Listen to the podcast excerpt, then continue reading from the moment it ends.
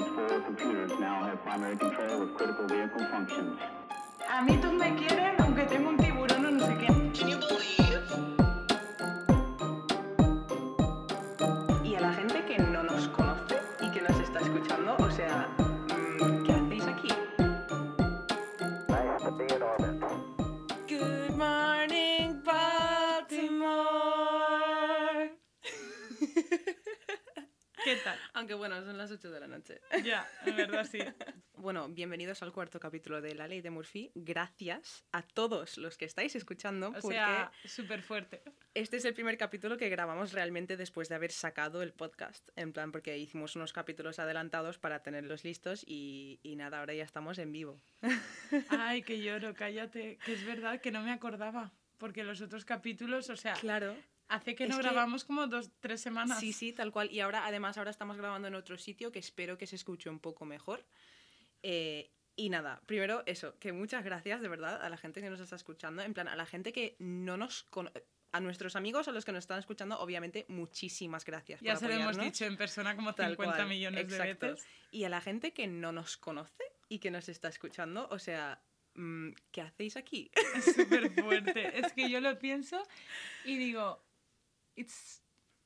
No, no me lo puedo creer. O sea, es algo como muy raro, ¿sabes? me, me parece súper guay y por eso vengo con otras Y energías. sobre todo también por el feedback.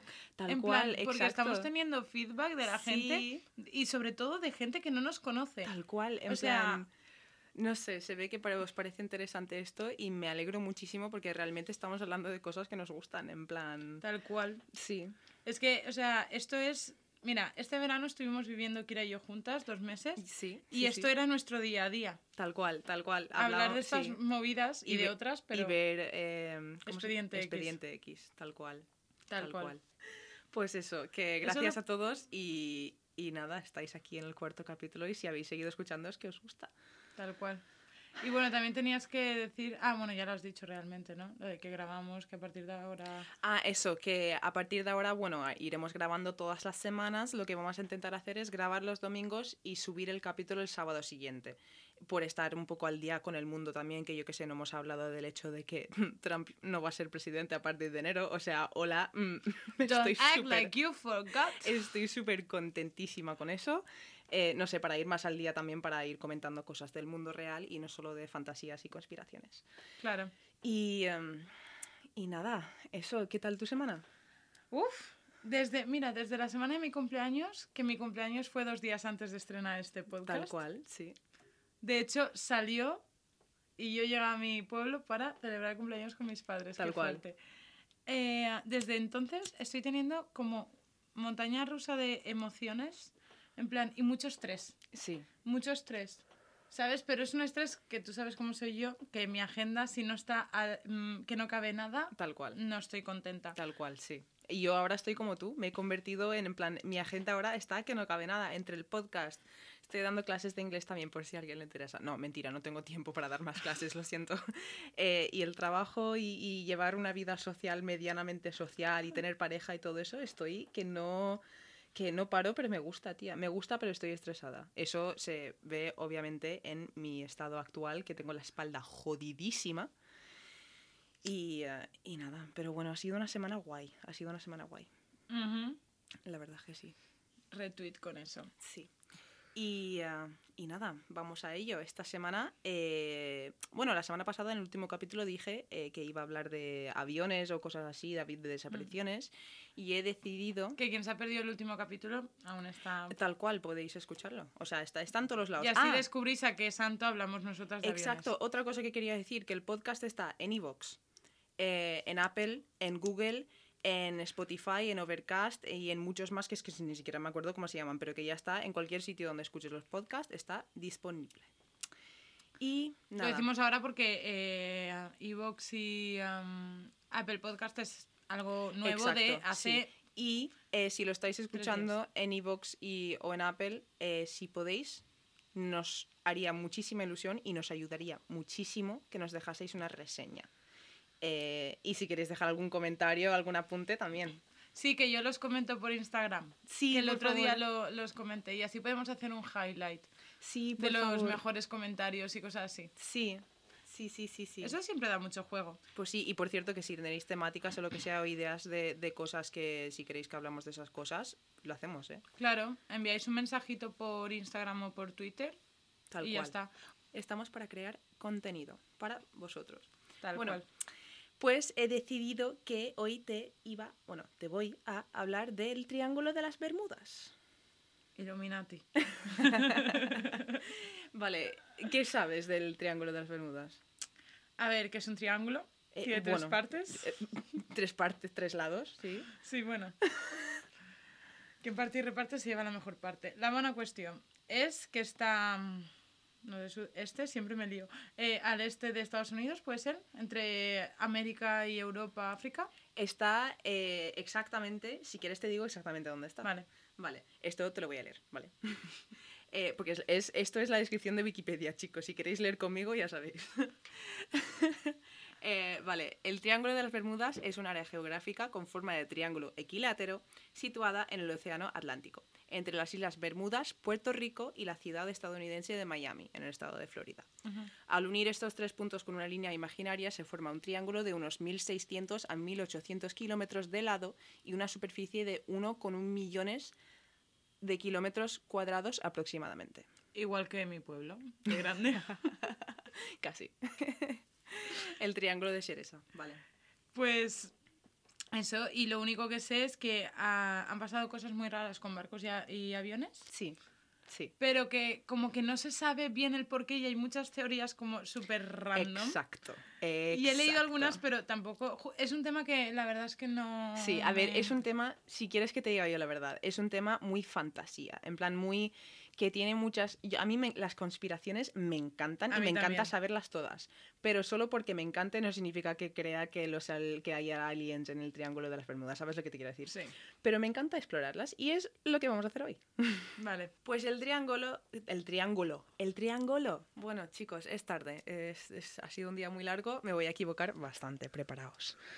Eh, vale, el Triángulo de las Bermudas eh, se dice que es un sitio donde se han perdido un cojón de barcos y aviones, en plan que han desaparecido, pero vamos, totalmente, que no se ha encontrado nada.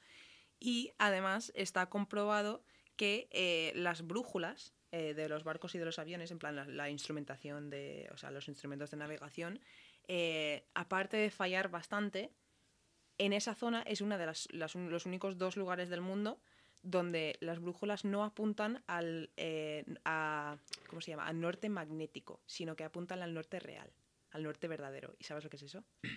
Vale, Estoy A ver, alucinando ahora mismo. te No. explico.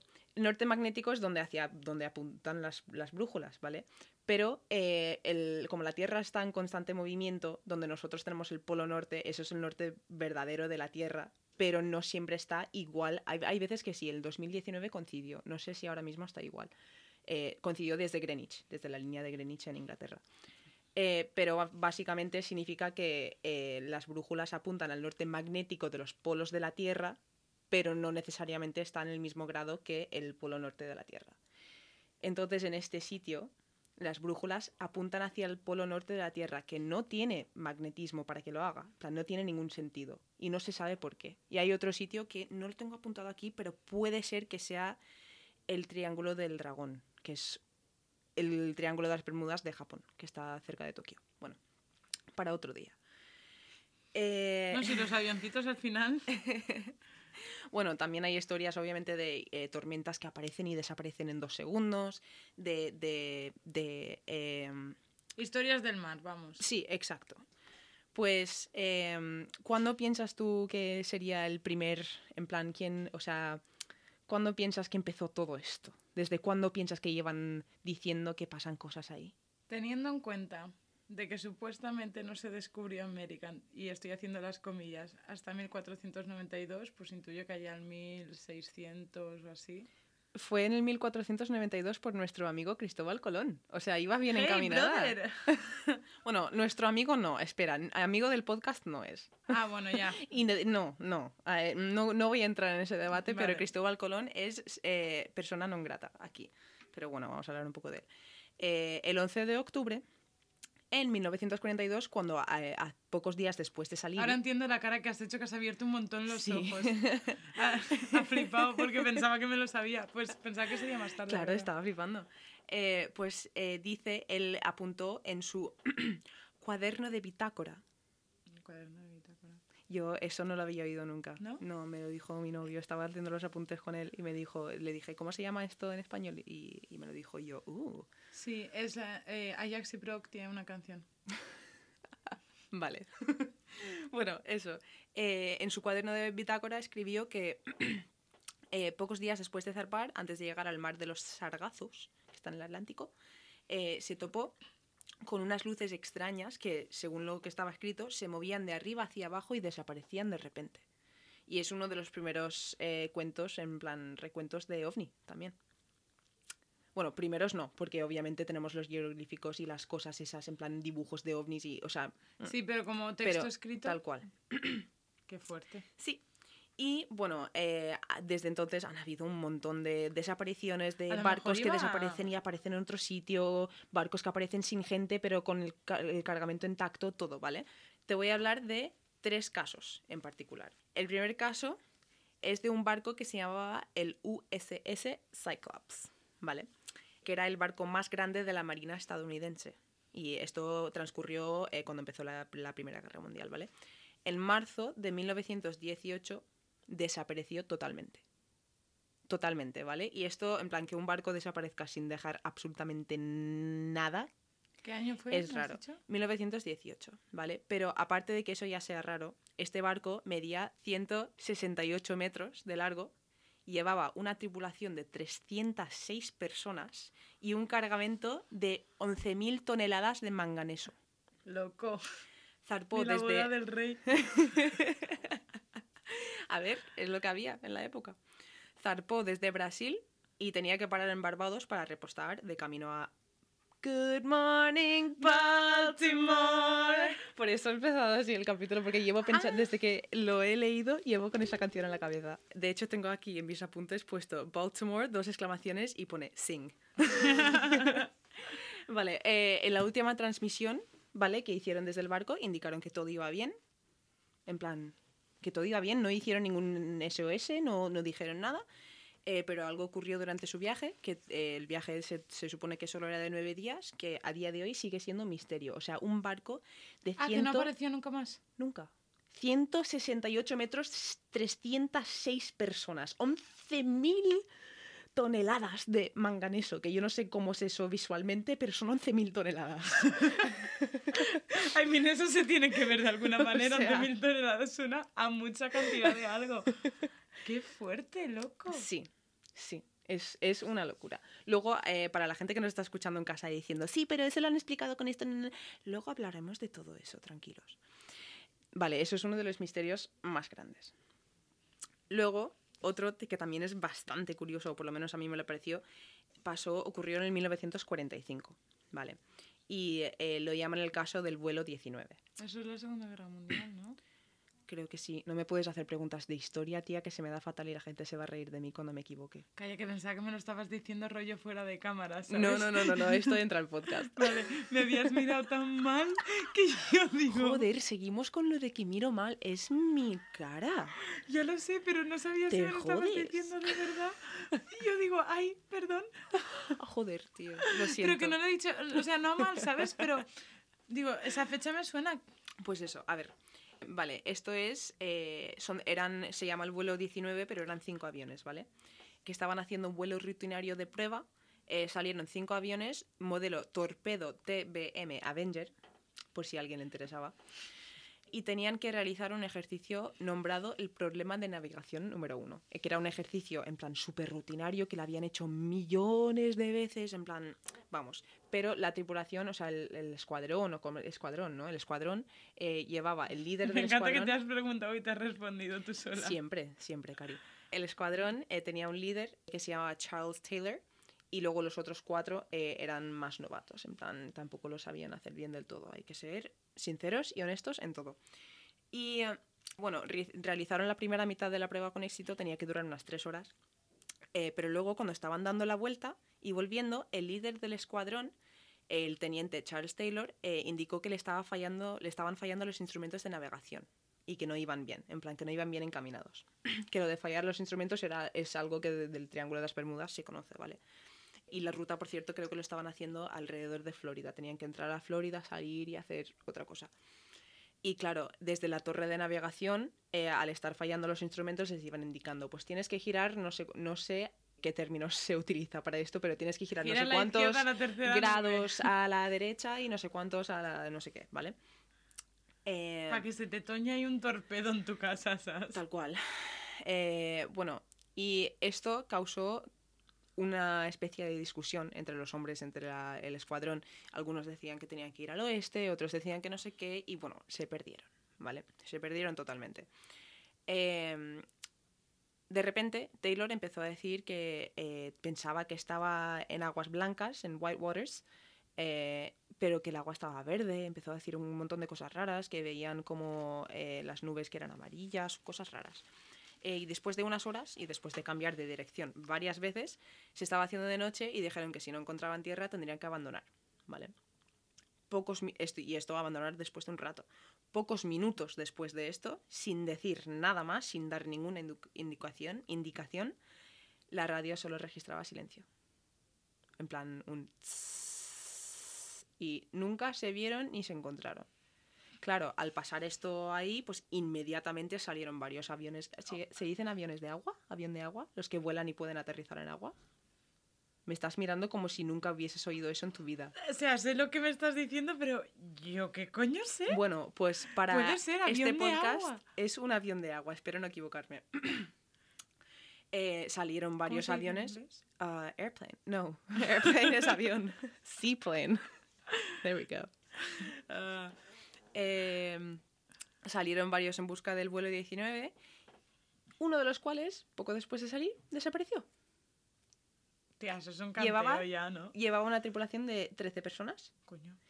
y eh, eh, esto, investigándolo, he encontrado eh, fuentes que dicen que varios de, de los que iban en busca del otro avión vieron como este avión explotó en el aire y se acercaron a donde explotó, pero no encontraron cuerpos ni nada. Pero eso no está, no es oficial. Se dice que lo vieron. Que vale, si eso es una explicación y lo vieron y encontraron algo, vale, muy bien, pero aún así es una coincidencia de cojones que saliendo a buscar de, en busca de cinco aviones se te explote, se te explote.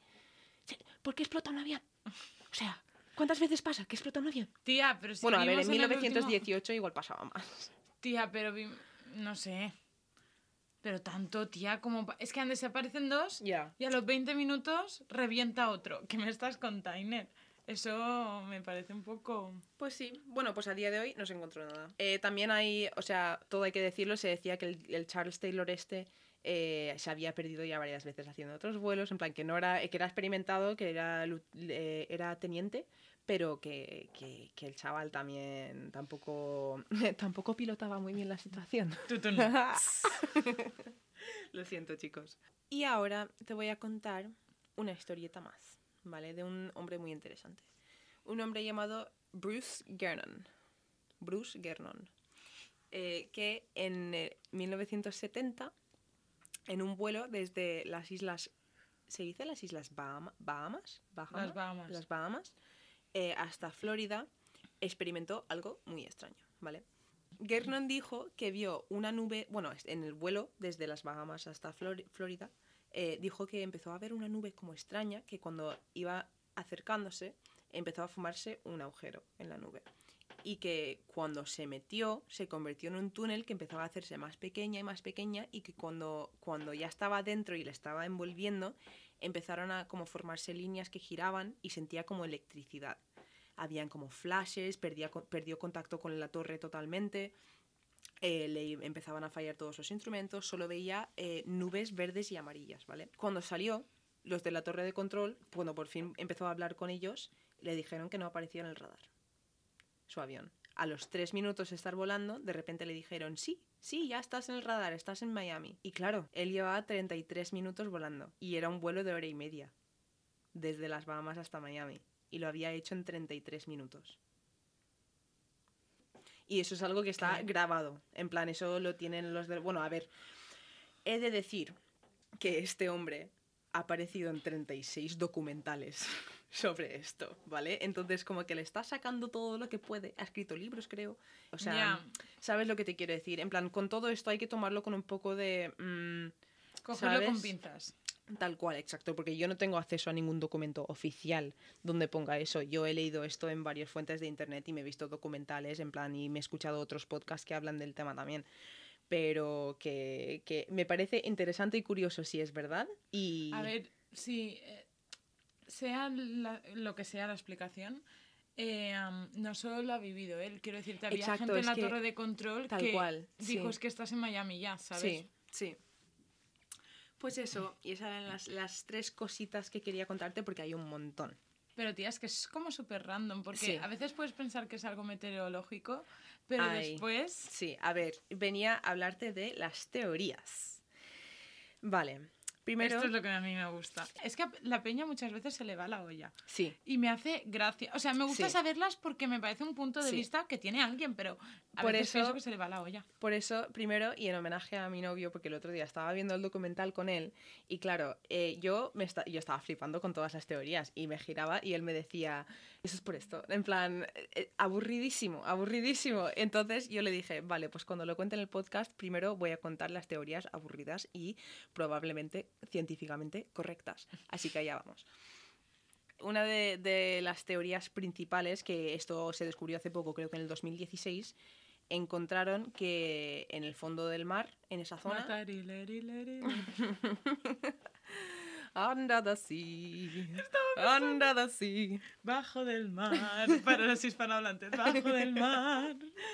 Eh, vale, eh, han encontrado como burbujas de gas metano, ¿vale? Que se teoriza que si ese gas metano llega a soltarse del fondo marino, eh, teóricamente pasaría, en plan, subiría arriba y si choca con un barco, lo, lo hundiría en segundos. ¿Qué en plan, lo- sí, sí, sí, sí, sería cuestión de segundos, no daría ni tiempo a pedir socorro, nada.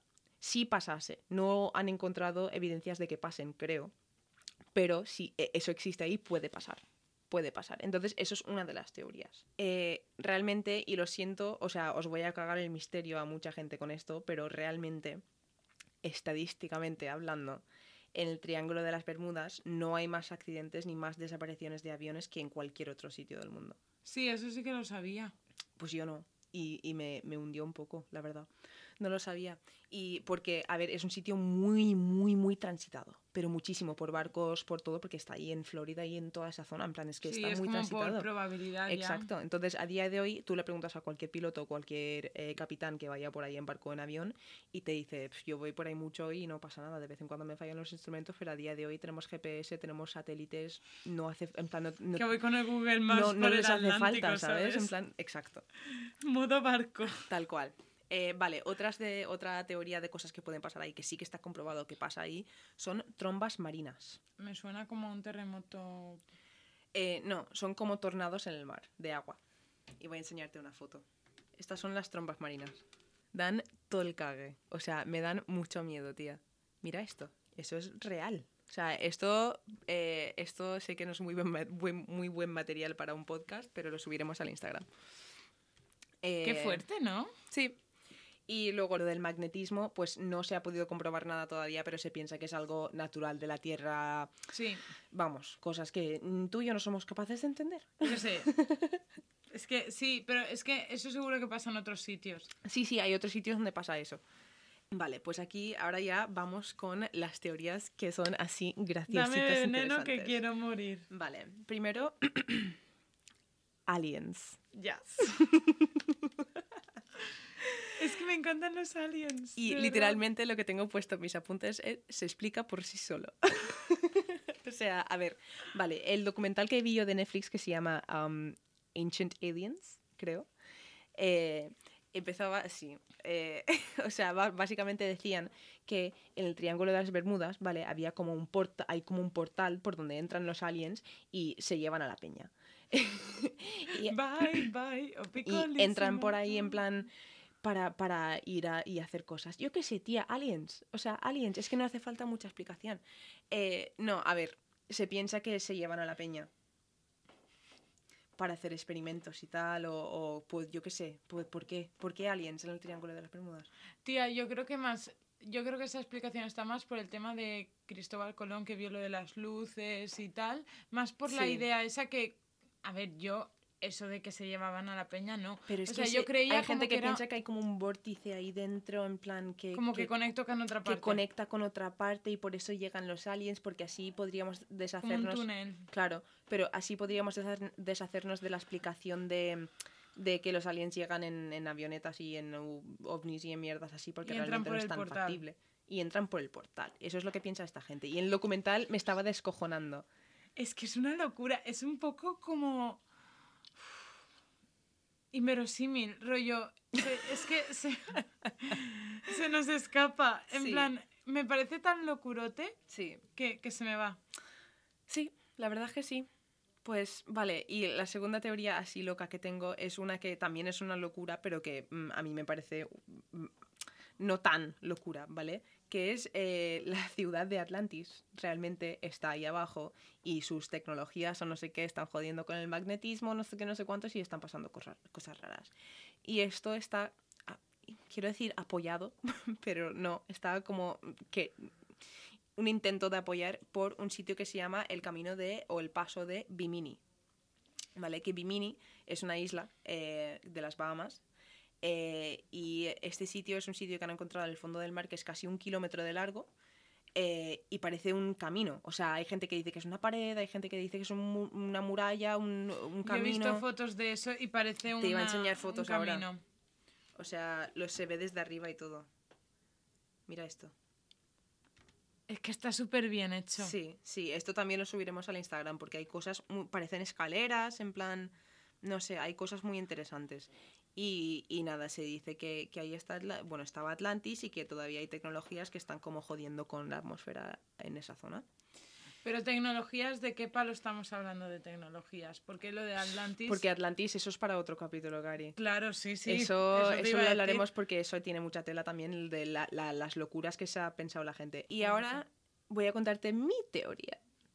Mm, La mía, porque es la ley de Murphy. Tiki, tiki. Eh, vale, mi teoría, o sea, mi teoría no vale una mierda. Eso, Partiendo de esa partiendo base, de esa base ya puedo decir lo que quiero. Eh, vale, yo creo que, que sí, que es todo eso lo científico, que sí, que sí, que pasa lo del metano, que pasa todo eso, que hay un magnetismo raro, pero creo que también puede ser, puede ser si abrimos un poco la imaginación y dejamos que fluya un poco el sentimiento de conspiración, que todas esas cosas naturales y científicas se juntan para formar un fenómeno que no hemos descubierto todavía que haga que hay algún tipo de vórtice ahí arriba que realmente cuando pasas por ahí sí que viajas un poco en el tiempo. Y por eso el hombre este del o yo que sé, hay cosas que cuando entras en el vórtice o viajas en el tienes suerte y viajas en el tiempo o desaparece lo que tu, tu vehículo y te quedas en, en la nada, ¿sabes? Pero Como si fuera una aspiradora. si, que si quiero, si quiero tener la mente abierta y ser yo y, y decir que, que quiero pensar en que hay algo más allá de lo normal, de todo lo que podemos explicar, creo en lo lógico y lo racional, pero también creo que juntando todas esas cosas que sí que es verdad que sabemos que pueden pasar, se forme algo que realmente no hemos, no hemos estudiado todavía. Eso es lo que pienso yo. Pues eso, nada, el Triángulo de las Bermudas hasta aquí ha llegado. Me ha parecido, en plan, me parece súper interesante y súper curioso y... Me ha gustado, la verdad, porque no me lo esperaba, ¿sabes? O sea, Me cuando alegro, salió el otro día, no me lo esperaba. Ponte el cinturón, Protege tu vida, tu seguridad es muy importante. Y apañado. Ahora es ponte la mascarilla. Ay, Dios. Bueno, hoy, a ver, tú sabes que siempre te cuento cosas muy random, Sí, que, porque para algo estoy aquí. exacto. Vale. Yo quiero escuchar tus cosas randoms. Vale. A ver, esto, o sea, hoy en la vida real, nuestra vida real de periodo de grabación, Sí, es jueves, sí. ¿vale? Pero vosotros lo escucháis sábado. Entonces me voy a referir como si esto fuera ya sábado, ¿vale? Sí. Ayer, Sábado 22 exacto. de noviembre. Ayer viernes fue el día eh, de la memoria trans.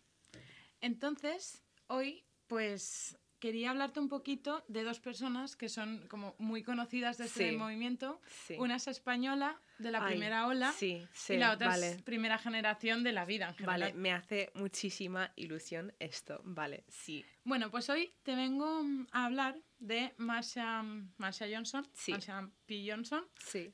¿Qué sabes de ella? Un montón de cosas. Eh, of course, pero- Vale. ¿Te puedo decir lo que sé de ella o te estoy destripando? A ver, sé, sé- en No, realidad no tú sé cuenta. mucho. Era eh, una mujer trans, negra y prostituta, puede ser. Y mm, sé que hizo mucho por el movimiento, pero no sé mucho más. La verdad es que no sé los detalles. Bueno, pues básicamente sí era una mujer negra, trans y. era prostituta. Sí. Aunque no fue prostituta toda su vida, también tengo que decir. Bueno, fue es muy reconocida por ser activista Sí.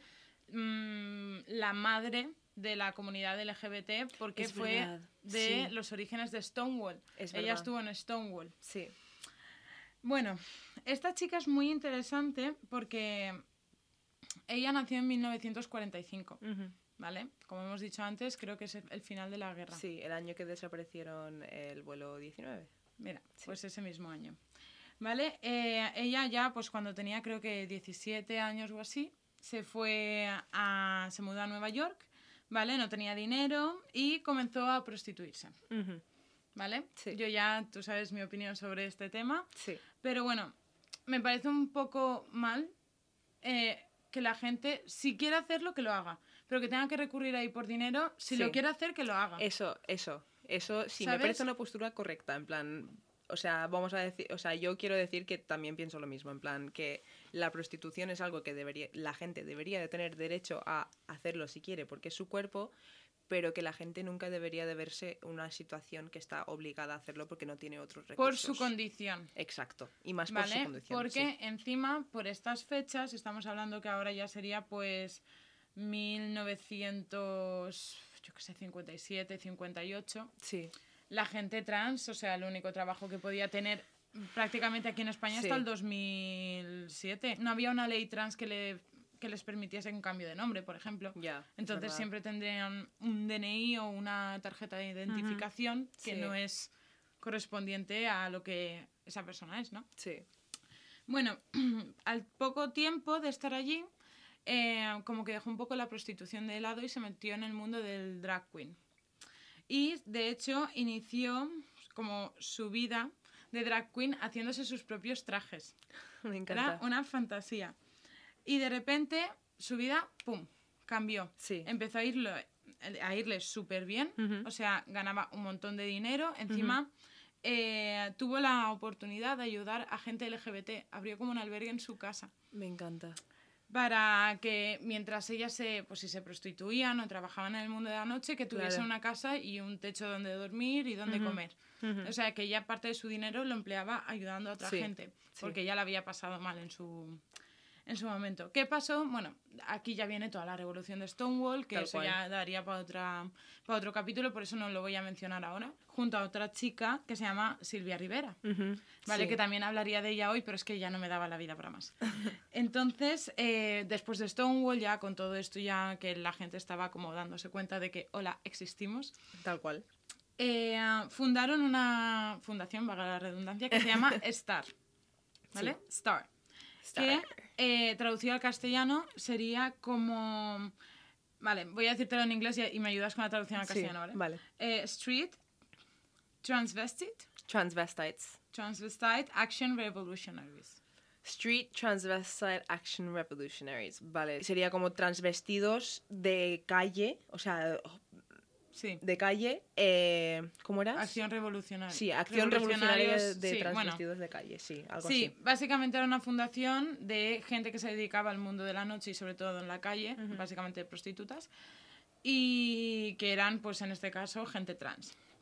Bueno, y cosas así que, ya te digo, se hizo súper famosa, Sí. tanto que en 1974 fue fotografiada por Andy Warhol. Ya ves, esa foto la he visto. Y esa foto es icónica porque fue de una sesión de fotos que hizo él que era pues, todo a base de Polaroids. Sí, y es la foto que, se sale ve. de rubia. Sí, es la que se ve de ella, sí. Claro. Después, poco tiempo después, en los 80, ¿vale? Se unió al ACT UP. Que el ACT UP era un movimiento que visibilizaba la pandemia que había en ese momento con el VIH y el SIDA Sí.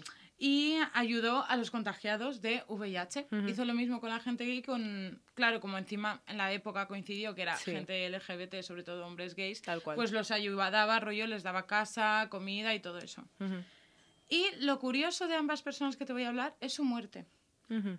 Porque la- las muertes de las dos Sí. al principio se consideró suicidio y ahora se considera como asesinato. Hostia, vale. ¿Vale? Sí. Encima es curioso, porque como que hay mucha teoría alrededor, Sí. por diferentes motivos, pero hay teoría Sí. alrededor.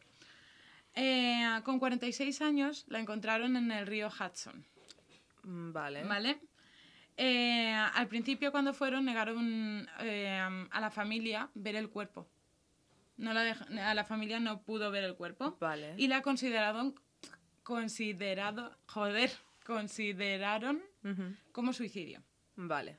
¿Vale? Como que se había tirado al río, ¿no? Ujú, Vale. Eso estamos hablando de 1992. En 2012, Vale, ajá. ¿vale? Eh, se volvió a abrir el caso y se eh, consideró como homicidio sin ningún sospechoso. ¿Y por qué se volvió a abrir el caso? En plan, ¿qué encontraron? Eh, no, porque creo que fue por Por- firmas o, por presión insistencia, social. por insistencia. Y además fue súper de repente porque unos días antes estuvo haciendo una entrevista. Ah, no, Sí. mentira. Estuvo grabando, acabando el documental que hay de su vida. ¿Hay un documental? De su vida. ¿Se puede ver en algún lado? Eh, eso no, no lo sé. Voy a dejar el título, ¿vale? Que es eh, Pay It No Mind, The Life of...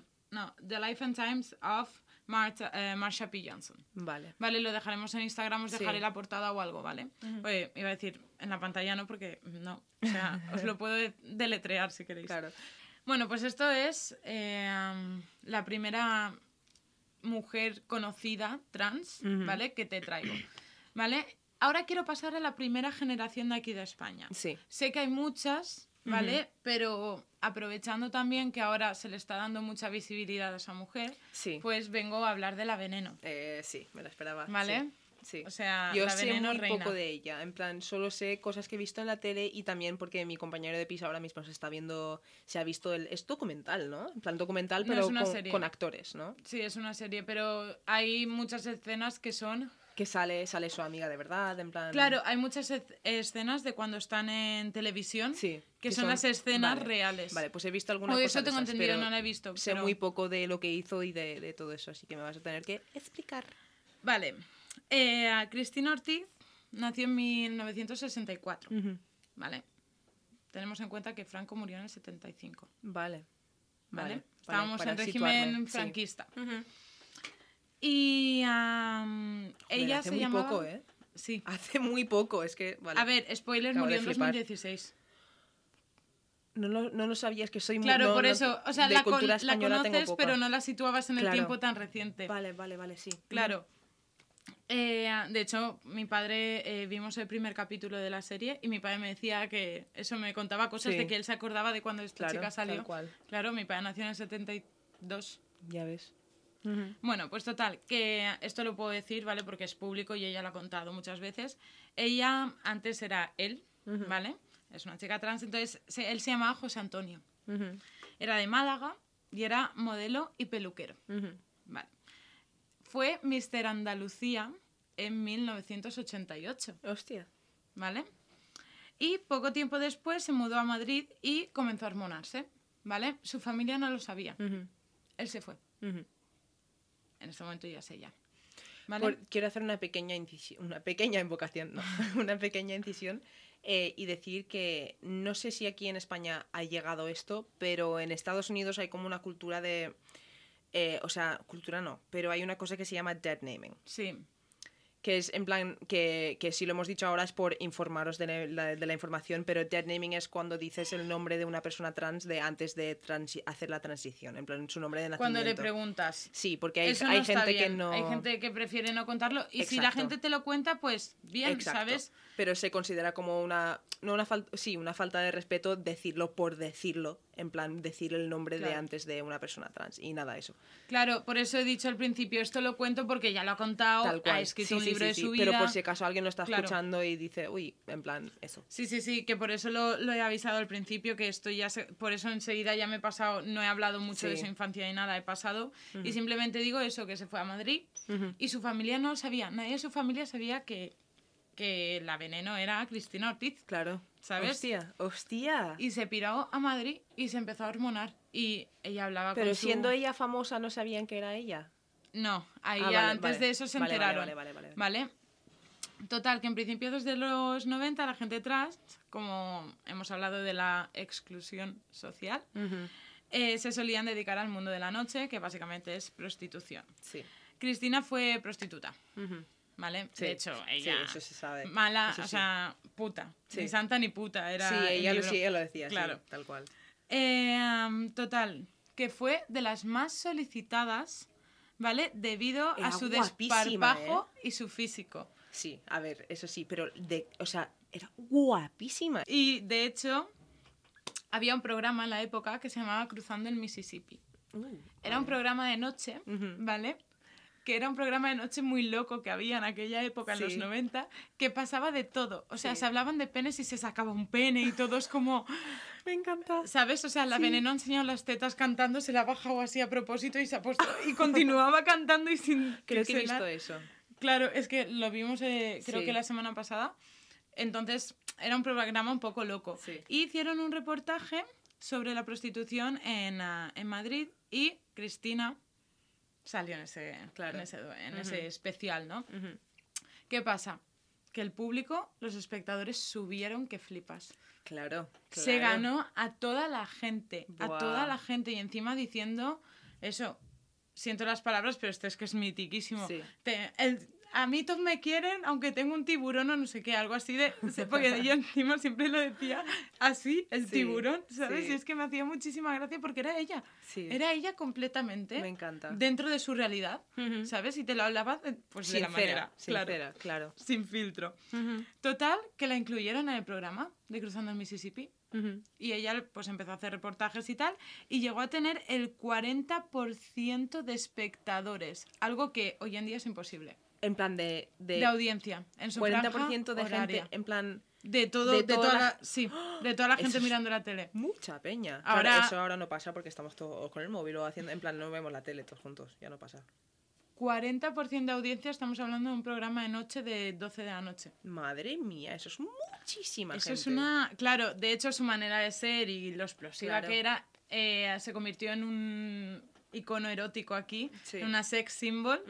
Y eso le trajo un montón de cosas buenas. Sí. Participó en películas, eh, fue cantante, hizo publicidad y fue, bueno, fue no, participó en dos películas porno. Fue actriz, Sí. eh, sí, actriz para Sí. de cine para adultos, Vamos, actriz sí. porno Un trabajo durante respetuoso. totalmente. Eh, pero es que si lo digo directamente a lo mejor alguien se me asusta. A ver, podéis asustaros, pero aquí se respeta todo. Mientras se hace bien y se hace con respeto, Y nadie obliga a nadie, Tal que cada cual. uno haga lo que le dé la tal gana. cual. Bueno, pues total, que el programa de Cruzando Mississippi, Mississippi acaba en 1997 y su carrera se fue a la mierda. ¿Vale? Ujú. Se apagó. Sí. En 2003 la metieron en, una cárcel, en la cárcel ¿Por qué? Porque el novio que tenía en aquel entonces Sí. la metió en una estafa con el tema Sí. de su casa tal Tengo una pregunta. ¿La metieron en la cárcel de mujeres o de hombres? de hombres. Pues lo sabía. 2003. Lo sabía, tío. Hostia. De aquí No. es que se me ponen los pelos de punta porque es Y muy ella fuerte. seguía tomando hormonas, ¿no? Y no podía tomarlas ahí dentro. No lo sé, pero sí que es verdad que por culpa de estar en una cárcel de hombres, Hmm. sufrió maltrato, No, me violaciones, Y tanto. y ya no solo por los presos, sino por los funcionarios de la cárcel. Joder, tío. Joder. Bueno, Ya. sufrió un montón de secuelas físicas y, y psicológicas, salió de la cárcel en 2011, Ujú. ¿vale? Y estaba, de hecho pesaba 113 kilos, tal, y ella salió y se notaba que Sí. era ella, Sí. o sea, era igual de bruta, igual Sí. de mal hablada, Pero se notaba que que a veces se le iba, se- como que, que no Nueve respondía. años. Eh, estuvo, sí, nueve años, Nueve años, tío. creo. Si no, si no tengo mal aquí las fechas, sí. Ah, ¿Vale? ¿Qué pasó? Que perdió 35 kilos de repente, o sea, desapareció de las cámaras, perdió 35 kilos de repente y empezó a tener problemas de bulimia, Dios, depresión Dios. y crisis de ansiedad. Ujú. ¿Vale? Sí. ¿Qué pasó en 2014? ¿Qué? La vuelven a meter en la cárcel. Joder, ¿por qué? Creo que porque se reabre el caso. La verdad, no me ponía Vale, mucha más información vale. donde lo, lo he leído. Se, la meten en la cárcel esta vez de mujeres, Vale. ¿vale? Y ella dijo que se lo pasó la segunda vez, no fue ni como la primera. O sea, como ya estaba también en su sitio, dijo que hasta que, como que hay testimonios de ella diciendo que lo pasó hasta medianamente bien. Sí. ¿Sabes? Que no le causó como la otra. ¿Qué pasa? Que en 2016, bueno, sí, en 2016, ella publica su libro. Después de Sí. cinco años intentando publicar su libro, tal, Sí. ella ya está fuera de la cárcel, tiene otro novio, muy joven, tal. Vale. Y de repente, al mes de publicar el libro, aparece muerta. Uy, uy. Mm, vale. Aparece muerta, principio, ¿qué pasó? Suicidio. Pues estaba sola en casa. Y como había cortado con el novio recientemente, eh, bueno, y también Sí. como siempre se A ver, decía sí, que Cristina todo- se le había ido la cabeza, tal. Sí. A ver, me puedo imaginar cómo puede llegar a ese punto alguien que ha pasado por todo eso. Claro, y ya no solo el tema de la cárcel, sino todos sus desde Sí, sus sí, inicios. cual, es que cual. son muchas cosas. Y se pensó al principio que era suicidio, pero su familia empezó a protestar, que no, que abran el caso otra vez, investiguen bien, porque a Cristina se le encontraron moratones, Ajá. ¿vale? Y tenía una brecha en la cabeza. Vale, y cuando la encontraron, la encontraron, mentira, he de corregir una cosa, la encontraron semi muerta. Uy, Estaba semi no inconsciente. había. Vale. ¿Vale? O sea, estaba como dormida, Sí. pero respiraba todavía, Sí. muy poquito. Sí. Se la llevaron y murió en la UCI. O sea, por eso digo lo de murió en su casa. ¿vale? Pero porque murió por algo que pasó en su Pero casa. eso parece que la hayan atacado o algo. Claro. ¿Qué pasa? Que eh, ahora mismo el caso no tengo mucha información de cómo está, que si quieres algún día hablar del caso ese de, o sea, del caso en Sí, sí, sí, sí. es bastante interesante. Pues sí. lo Eh, dice mucha gente que es por un ajuste de cuentas. Y tú dirás, ¿por qué? Porque ella un mes antes publicó su libro. Claro, a ver. a En ese saber lo que libro, ella siempre dijo que si ella un día hablaba de con quién se había acostado, dice que ella Ah, aparecía muerta.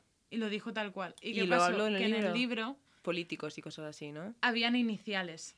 Y, él Mm. había di- y ella había dicho eh, ella había dicho que ah, había sido de todo. En plan, gente, literal, eso lo he leído hoy, gente que con un solo, eh, co- con un solo dedo mueve España. Y me recordó un poco al tema Marilyn. Tal cual, tal cual. Oye, pues sí. Y básicamente, pues nada, eh, ahora no sé cómo está el caso, pero esto es un poco pues para comentar así Sí, sí, sí. la Pues vida de dos iconos y está la serie, Mm. ¿vale?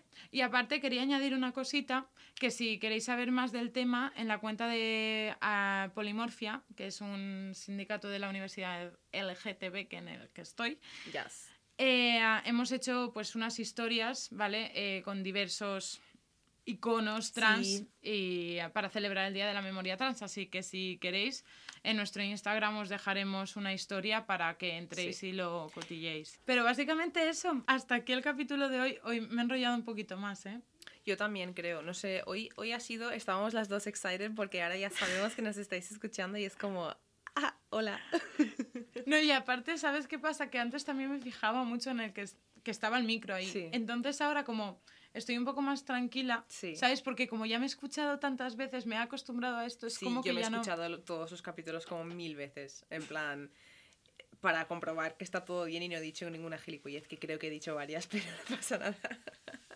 Y eso, eh, ay, sí, vale. Quería dar yo unas gracias muy especiales a mi novio, porque eh, ha estado, en plan, compartiendo el podcast como si lo estuviese haciendo él, en plan, como si O fuese sea, es suyo. nuestro, uno de nuestros fans número uno porque Sí. también está Salva. Sí, Salva, muchas gracias, Salva, que nos estás escuchando. Pero Marcos, o sea, me meo contigo, de verdad.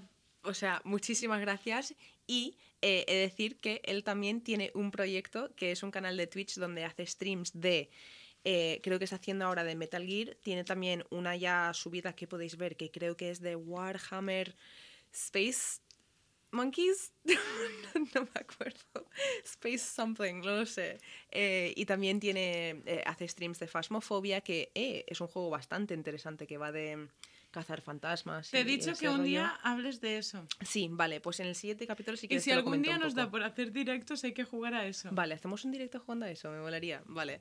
Eh, nada, y decir que lo podéis seguir en Twitch en arroba gamingglovebox. Lo escribiré abajo, lo pondremos en el Instagram en algún momento y lo pondré en el Twitter también.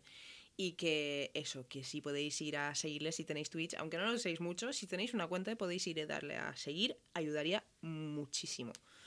Y, eh, y eso, que gracias a todos vosotros, en plan, mm, sabía que nos iba a escuchar alguien, pero y tampoco nos está escuchando una cantidad fenomenal de gente, pero yo que sé, hay alguien en Alemania que nos ha escuchado, hay alguien en Inglaterra que nos está escuchando. que Muchas gracias a todos. Es un proyecto en plan que nos hace especial ilusión. Es nuestro bebé. Sí, es nuestro bebé. Ay. Y, eh, y nada, nuevo capítulo el sábado que viene.